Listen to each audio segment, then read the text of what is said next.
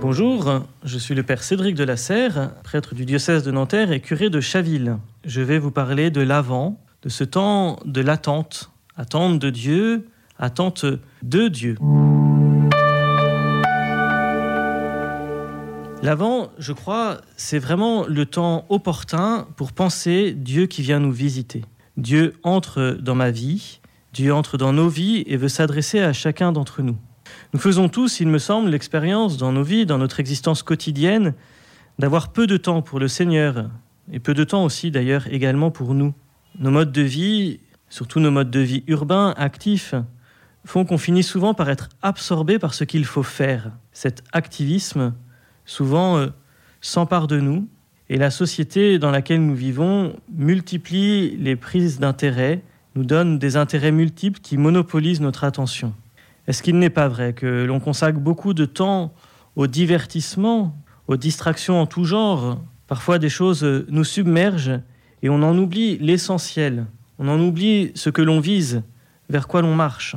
Et face à cela, il me semble que l'avant est un temps opportun, un temps favorable, parce que c'est un temps qui nous invite à nous arrêter en silence pour comprendre qu'il y a une présence. C'est une invitation à comprendre que chaque événement de la journée est un signe que Dieu nous adresse, un signe de l'attention qu'il a pour chacun de nous. Combien de fois Dieu nous fait percevoir un signe de son amour? Le temps de l'Avent est ici un temps très favorable pour tenir une sorte de journal intérieur de cet amour. Cela nous permettrait de voir beaucoup mieux la proximité de Dieu, sa présence dans nos vies. Il y aurait ici quelque chose d'extrêmement salutaire. L'Avent nous invite donc, nous encourage doit nous stimuler à contempler le Seigneur présent. La certitude de sa présence doit aussi nous aider à contempler le monde avec des yeux différents. Si Dieu est là, si Dieu est proche, alors le monde dans lequel je suis est proche de Dieu, est aimé de Dieu. Cette attitude de contemplation, d'attention à la présence de Dieu, peut nous aider à considérer toute notre existence comme une visite, comme une visitation, comme une façon dont le Seigneur utilise pour venir à nous et devenir proche de nous en toute situation. L'avant est donc l'attente, une attente qui est dans le même temps une espérance. L'espérance marque le chemin de l'humanité, mais pour les chrétiens, elle est animée par une certitude, c'est que le Seigneur est présent tout au long de notre vie, il nous accompagne, et un jour il essuiera aussi nos larmes. Un jour, bientôt, je l'espère, tout trouvera son accomplissement. Le royaume de Dieu s'épanouira dans nos cœurs et dans nos âmes ce royaume de justice, de paix, ce royaume de lumière. Si le temps n'est pas rempli par un présent doté de sens, alors euh, l'attente risque de devenir insupportable, absurde.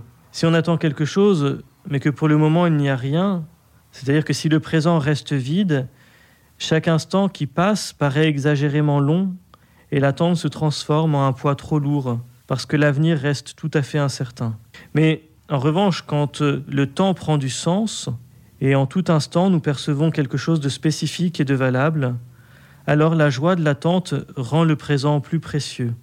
Nous pouvons euh, relire cette expérience dans chacune de nos vies. Ces attentes d'un grand événement que nous savons toujours plus proche, cette attente-là est joyeuse, elle est zélée, elle est excitée, mais l'attente, parce que l'on est là et que l'on ne sait pas pourquoi on est là, alors qu'elle ne dure que parfois quelques minutes, semble éternelle. Propose euh, dans ce temps de l'Avent de vivre euh, avec plus d'intensité le présent. Le présent où déjà nous arrivent euh, les dons du Seigneur. Vivons ce présent projeté vers l'avenir, cet avenir chargé d'espérance.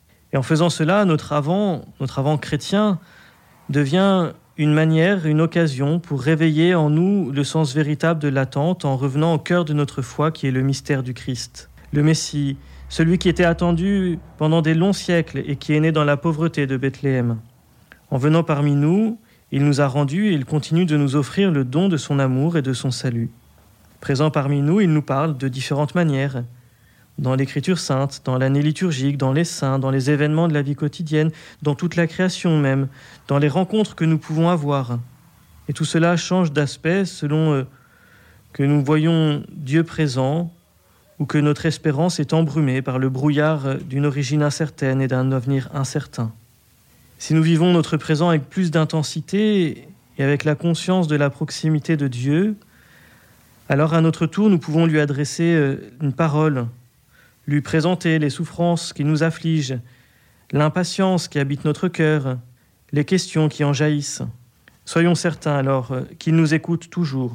Et si Jésus est présent, il n'existe plus aucun temps vide et privé de sens. Si Jésus est présent, nous pouvons continuer à espérer, même lorsque les autres ne peuvent plus nous assurer aucun soutien, même lorsque le présent devient difficile. Oui, je le crois, l'avant est le temps de la présence et de l'attente de l'éternité. Précisément pour cette raison, c'est de manière particulière le temps de la joie, une joie intériorisée, une joie simple, mais qu'aucune souffrance ne peut effacer. La joie du fait que Dieu s'est fait enfant, la joie présente en nous de manière invisible, qui nous encourage à aller de l'avant avec confiance. Cette joie-là, c'est la joie de la Vierge Marie, quand elle va vers sa cousine Élisabeth. C'est la joie euh, de tous ces saints qui ont donné leur vie avec cœur pour l'amour de Dieu. Cette joie-là, elle peut à son tour habiter notre cœur. Je crois que en ce temps de l'Avent, nous pouvons redécouvrir euh, la figure euh, de ces grands saints qui ont cultivé cette joie de l'attente. Attente euh, impatiente, attente fructueuse, attente qui nous ouvre à un plus grand. Nous en faisons l'expérience dans nos vies. Tout ce qui est beau, tout ce qui est grand nécessite d'être préparé, nécessite d'être progressivement construit. Les choses qui tombent toutes cuites sont les choses les plus médiocres. Cultivons donc cette attente du Seigneur qui vient au jour de Noël et cultivons cet état d'esprit qui nous ouvre vers l'éternité. En nous préparant à recevoir Jésus dans la crèche, nous nous préparons aussi, petit à petit, année après année, comme euh, un pianiste fait des gammes, nous nous préparons euh, à cette grande rencontre euh, que nous vivrons au jour de notre mort avec le Seigneur. Dans ce temps de l'Avent, la liturgie nous présentera trois grandes figures qui illustrent et qui nourrissent notre prière d'attente. Isaïe d'abord, de l'Ancien Testament, Jean-Baptiste à partir de la deuxième semaine du temps de l'Avent, qui nous montre aussi l'importance de l'orientation de l'histoire du salut et de l'attente du Christ qui est le salut. Et enfin, Marie, dans la semaine préparatoire à Noël, sera euh, très profondément euh, présente dans la liturgie. Les annonces de la naissance du Christ se trouvent rapportées au premier chapitre euh, des évangiles de Matthieu et de Luc, et ce sont ces chapitres-là qui nous seront donnés ultimement pour nous préparer à Noël. Merci Père Cédric de la Serre. Je le rappelle, vous êtes curé de Chaville dans le diocèse de Nanterre.